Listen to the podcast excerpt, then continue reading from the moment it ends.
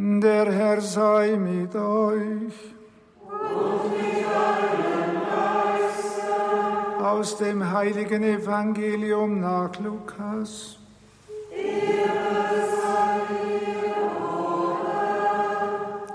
In jenen Tagen machte sich Maria auf den Weg und eilte in eine Stadt im Bergland von Judäa. Sie ging in das Haus des Zacharias und begrüßte Elisabeth.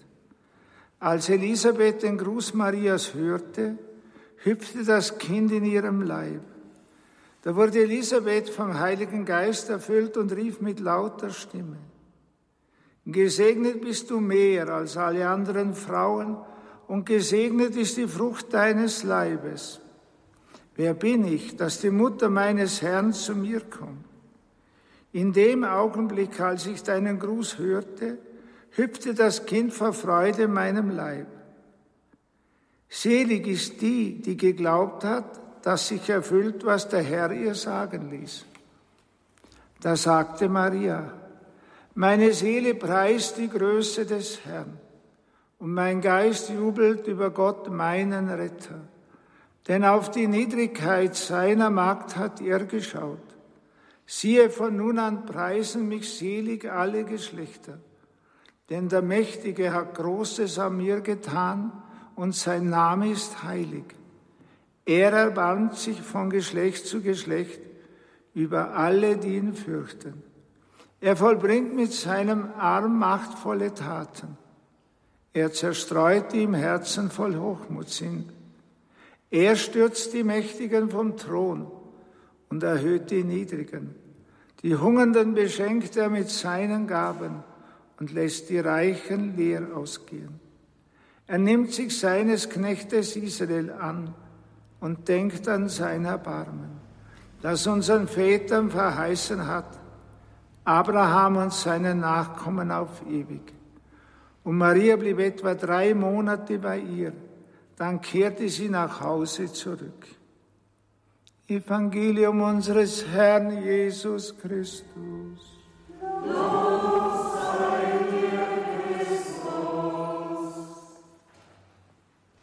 Lieber Mitbruder August, liebe Brüder und Schwestern im Herrn, liebe Zuhörer, liebe Zuschauer, wir sind Zeugen einer großen Freude. Meine Seele preist die Größe des Herrn. Mein Geist jubelt über Gott, meinen Retter. Zuvor schon auch beim Propheten Zephania. Freue dich, frohlocke, juble laut, Tochter Zion, jauchze von ganzem Herzen. Der Herr hat das Urteil gegen dich aufgehoben. Fürchte dich nicht, lass deine Hände nicht sinken. Er freut sich, er jubelt über dich. Er jubelt über dich, er frohlockt wie und frohlockt an einem Festtag. Also mehr an Freude kann man jetzt ja gar nicht mehr in Worten ausdrücken. Und Maria hat auch Grund zur Freude, denn sie ist auserwählt, die Mutter Gottes zu sein. Das heißt, die Mutter der ganzen Menschheit, die Mutter der Erlösung, die, die Mutter Christi. Mehr ist für einen Menschen nicht möglich. Und Elisabeth begreift dieses Geheimnis und bricht auch im Jubel aus. Wer bin ich, dass die Mutter meines Herrn zu mir kommt? Wissen Sie, da schwingt Ehrfurcht mit. Wer bin ich denn, dass, dass die mich besucht? dass sie sogar in mein Haus kommt. Also die Freude darüber, dass Gott einen brauchen kann. Und das steht eigentlich am Anfang jeder Berufung. Das war bei mir so und das ist bei allen anderen nämlich auch an so. Trotz aller Sünden, aller Einwände, die hatte ich auch und zwar ganz massiv, trotz aller Ausreden, Gott kann mich gebrauchen. Er ruft mich. Und da ist schon eine gewaltige Freude dabei, dass das möglich ist, dass, dass Gott tatsächlich meint, bitte recht verstanden, ich könnte den Job für ihn machen. Es ist kein Job, ich sage es ein bisschen lässig. Also, dass, dass Gott sagt, ja, ich kann nicht brauchen. Wenn es ein Ruf in eine besondere Nachfolge ist, sagt der heilige Pfarrer von Ars, es gibt keine größere Auszeichnung für einen Menschen, als zum Priester berufen zu sein, zum Stellvertreter für Christus. Sollten vielleicht auch heute mal bedenken in einer Zeit, in der die Priester runtergemacht werden, wie ich das eigentlich in meinem eigenen Leben bisher so noch nicht erlebt habe und ständig kritisiert werden. Und das gilt dann vielleicht auch für unsere Arbeit im Radio. Wir sind keineswegs vollkommene Menschen. Und wir schauen jetzt dann bald zurück auf 25 Jahre. Da laufen jetzt schon die ersten Planungen. Und wir schauen staunend zurück, wie armselig der Anfang war. Ich sage immer ein paar Desperados, ein paar Aussteiger mit mir. Niemand hatte eine entsprechende berufliche Qualifikation, ich an erster Stelle nicht. Und trotzdem hat der Herr Großes gemacht. Also auch diese Freude darüber, dass der Herr uns brauchen hat können. Dass er sagt, okay, da, so wie die sich aufstellen oder was die da vorher haben, da kann ich meinen Segen drauflegen. Und das waren dann auch Menschen, die diesen Weg mit uns gegangen sind, die äh, sind auch jetzt ein paar hier, auch die musiziert, die Adelheid, ihr Bruder Vinzenz, äh, die sich dann ganz entfalten konnten mit ihren Talenten, mit ihrem Gesang, mit ihrem technischen Wissen und denen das dann auch zum Segen geworden ist. Freude und Jubel. Gott kann uns brauchen. Gott sagt, mit euch kann ich etwas anfangen. Und dann kommt ein mittlerer Teil im Magnificat, da gibt es dann auch einige Bibelgelehrte, die meinen, dass das ursprünglich nicht darin enthalten war, dass das später eingefügt worden ist, aber sie haben da etwas ganz Wesentliches nicht erkannt, denn Maria reflektiert jetzt auf das Heilshandeln Gottes. Und wenn Sie mal diese Sätze äh, bemerken, wie die beginnen, er erbarmt sich von Geschlecht zu Geschlecht, er vollbringt, er zerstreut, er stürzt, viermal und dann nochmal weiter unten, er nimmt sich seines Knechtes Israel an, fünfmal sogar. Äh, Gott ist der Handelnde, er ist der Chef im Ring und er hat das alles bewirkt. Und da sind einige Dinge drin, die gerade auch unser deutsches Volk schon sehr bedenken sollte. Da heißt es nämlich zum Beispiel, er erbarmt sich von Geschlecht zu Geschlecht über alle, die ihn fürchten, Gottesfurcht. Das steht sogar in der bayerischen Verfassung. Das meint nicht, dass wir vor Gott Angst haben, sondern es meint die Ehrfurcht. Die Furcht Gottes ist der Anfang der Weisheit. Das können Sie in den alttestamentlichen Büchern nachlesen. Damit ist gemeint, dass ich erkenne, mit wem ich es eigentlich zu tun habe. Dass er der Schöpfer ist, wir sind sein Geschöpf. Er, der allmächtige El Shaddai, so wird im Alten Testament genannt, der Große. Und was bin im Vergleich dazu schon ich? Ehrfurcht vor Gott. Und das heißt natürlich auch, dass ein Volk sich keine Gesetze geben darf, wo wir selber äh, meinen, dass wir die Gesetzgeber sind. Ich habe es jetzt nochmals nachgeschaut in diesem Urteil des Bundesverfassungsgerichtes über die Sterbehilfe vom Aschermittwoch des letzten Jahres. In einem Absatz von acht Zeilen kommt sechsmal das Wort Autonomie vor. Autos, griechisch selbst, Nomos, Gesetz. Wir geben uns selber die Gesetze. Lieber Gott, wir brauchen dich nicht mehr. Und die Alten brauchen wir schon auch gleich gar nicht mehr. Und es kommt uns gerade, ich sage es jetzt pointiert, ich sage sarkastisch, es kommt uns gerade recht, dass die sich sozialverträglich entsorgen lassen. Das ist doch ein Irrsinn, oder? Man hat jetzt so lange in Deutschland gewartet, weil man noch gewusst hat, was die Nazis mit ihrem T4-Programm 70.000 Leute ermordet getan haben. Aber jetzt hat man so nachgeholt, dass wir das eines der liberalsten Gesetze in ganz Europa haben. Ehrfurcht vor Gott, das war doch einmal. Abtreibung, da gibt es ganz starke Bestrebungen, das kann durchaus uns auch blühen, wird ein Grundrecht, das man einfordern kann die Tötung eines Menschen und gerade heute ja das Fest, wo zwei schwangere Frauen sich begegnen. Er widersteht den Hochmütigen. Und jeder, der meint, äh, was er aus sich heraus leisten kann, fragt der Herr, was bist du, dass du nicht empfangen hast im Römerbrief? Was bist du, dass du nicht empfangen hast? Hochmut, das hasst er zutiefst. Ohne Demut läuft nichts im Reich Gottes. Er stürzt die Mächtigen vom Thron und erhöht die Niedrigen.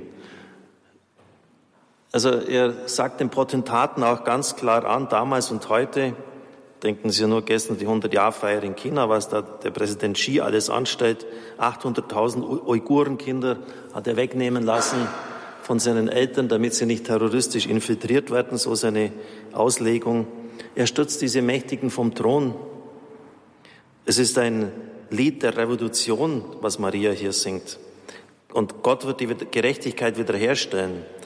Die Herren, die sich meinen, alles erlauben zu können in der Regierung, die werden ihre Grenzen finden an Gott. Die Hungernden beschenkt er mit seinen Gaben. Das heißt, das sind selig, die arm sind vor Gott in der Bergpredigt. Das heißt, die hungern und dürsten nach Gott. Wer zu mir kommt, den werde ich nicht abweisen. Und das sind eigentlich so die Spielregeln, wie sich dann eine Berufung in der Welt auch entfalten kann. Ich will groß sein. Und er sagt, leg doch deinen Stolz mal ab, sei demütig. Ich will mächtig sein. Und er sagt, werde der Diener aller. Er weist mich auf den letzten Platz. Ich will reich sein. Und er sagt, wenn du reich bist, dann bist du nicht arm und ich kann dich nicht beschenken. Und es ist alles in dem einen Satz zusammengefasst. Auf die Niedrigkeit seiner Magd hat er geschaut. Nur mit wirklich demütigen Leuten kann Gott etwas anfangen. Das ist der Grund auch für ihre Erwählung. Und da kann Gott auch dann seinen ganzen Segen hineinlegen. Und wenn wir zurückschauen im Radio, wann sind Dinge schief gelaufen, wenn wir gemeint haben, wir können es selber tun, oder wenn Mitarbeiter meinten, sich keine Kritik mehr gefallen lassen zu müssen. Eigensinn, Stolz, Verblendung und dann kann keine Gnade mehr wirken. Wir haben begonnen mit dem spontanen Jubel der Gottesmutter, mit diesem Ausbruch der Freude. Magnificat, das heißt ja Magnum Facere, lateinisch groß machen. Groß macht meine Seele Gott. Das ist ihr Lebensprogramm, ihr Lebensmotto, Gott groß zu machen. Und dann kommen aber am Schluss ganz erstaunliche Sätze. Er nimmt sich seines Knechtes Israel an. Er denkt an sein Erbarmen, das er unseren Vätern verheißen hat, Abraham und seinen Nachkommen auf ewig. Maria reflektiert jetzt, oder es wird ihr klar, sie formuliert es, was diese Berufung, die sie bekommen hat, für ganz Israel bedeutet. Ja, für die ganze Heilsgeschichte, die ganze Menschheit. Die uralten Verheißungen erfüllen sich. Im Benediktus heißt es, er denkt an sein Erbarmen, dass er Abraham und seine Nachkommen geschworen hat. Was hat er denn Abraham geschworen? Wissen Sie es? Schade, dass wir kein Mikrofon haben, durchzugehen. Land und Nachkommen. Und was hat Abraham in seinen irdischen Tagen davon gesehen? Der Nachkomme, das war der einzige Sohn, den sollte er dann auch noch opfern. Es war nur einer. Und das Land, das er hatte, das war nur das Grundstück des Hethiters Ephron, das er für einen Wucherpreis von 400 Schekel gekauft hat, damit er einen Begräbnisplatz hat für sich und seine Frau, mehr nicht. Das heißt, er musste sozusagen in dieses Land erst hineinsterben, als Saatkorn, um es dann auf diese Weise in Besitz nehmen zu können. Und wir wissen ja, dass Jesus der wahre Sohn Abrahams ist, so wird er auch öfters genannt, und wir durch den Glauben Söhne Abrahams sind. Das heißt, die Nachkommenschaft Abrahams, das sind alle, die an Christus glauben. Das sind die Christen. Und das Land fordere von mir und ich gebe dir die ganze Welt zum Besitz, sagt Christus im Psalm, sagt der Herr im Psalm zu Christus. Also die ganze Erde. Die Verheißung, die Gott Abraham gegeben hat, erfüllt sich in überreichster Weise. Milliarden Christen das ganze Land, die ganze Welt. Und das zeigt auch, meine lieben Brüder und Schwestern im Herrn, du bist nur, nie nur für dich berufen. Du gehst deinen Weg nie allein. Du hast eine Aufgabe für das Gesamt. Und deshalb hat das Magnificat ein wunderbares Baugesetz. Am Anfang so dieser Jubel über die Berufung, Gott kann mich brauchen, dann eine Reflexion über das Verhalten Gottes in der Geschichte, wie er handelt, was die Bedingungen auch sozusagen sind, dass er am Menschen wirken kann. Und dann wird Maria klar, was ihre persönliche Berufung auch für ganz Israel bedeutet. Liebe Brüder und Schwestern im Herrn, ich kann auch bezeugen, dass Gott seine Verheißungen erfüllt. Und ich hätte nie gedacht, dass meine Berufung auch einmal eine Berufung für mehrere Nationen, für viele Völker ist. Ich denke jetzt nur in Afrika, wenn da die Bischöfe kommen und sagen, Omorem im Oktober des letzten Jahres, so ein kleiner Ort, ich kann gar nicht verstehen, dass da so eine Riesenwirkung für ganz Afrika ausgeht, weil ja wir die Hauptsponsoren jetzt geworden sind in den letzten Jahren, um dort die Radio Maria Station aufzubauen. Oder der Bischof aus Kenge in der Nähe von Kinshasa, der hier war, Jean-Pierre Kwambamba, der sagt, was hier geschieht, das ist beispielgebend für die ganze Kirche. Also dass einzelne Gruppen sich einsetzen und eine unvorstellbare Effektivität, eine Fruchtbarkeit für ganze Nationen entfalten. Also das Magnificat kann ich im Grunde genommen mir auch aneignen. Und auch jeder einzelne von Ihnen. Es ist, es ist eine, eine Fruchtbarkeit, die weit über das hinausgeht, was es so direkt vor uns ist. Und das dürfen wir nie vergessen, diese, diese Weite, diese Größe. Ich hätte das auch nicht gedacht in meinem Leben und, und in irgendeiner Weise wird sich das in Ihrem Leben auch erfüllen, dass Sie feststellen, äh, Gott hat mich jetzt für diesen Dienst geholt, aber es ist viel größer, als ich gedacht habe. Jemand, der das schon vorhergesehen hat, hat 2003 mir ein prophetisches Wort gegeben. Ich habe dich berufen zum Propheten für die Völker, für die Nationen. Vom Prophet Jeremia und das hat er auf mich äh, angewandt. Und das einfach in demütiger Freude äh, vor den Herrn hinbringen und auch zum Ausdruck bringen, wie es die Gottesmutter Maria getan hat. Meine Seele preist Gott, sie jubelt über ihn, denn er erbarmt sich derer, die ihn fürchten, die bereit sind zum Dienst, die hungern und dürsten nach seiner Gerechtigkeit, die sich ganz nach ihm ausstrecken die arm sind im Geist, die sich führen lassen. Und dann kann Gott aus einer einzelnen Berufung hundertfältige Frucht hervorbringen. Und zwar nicht nur für dich selber, sondern für die ganze Welt, für viele Nationen, für viele andere Menschen. Amen.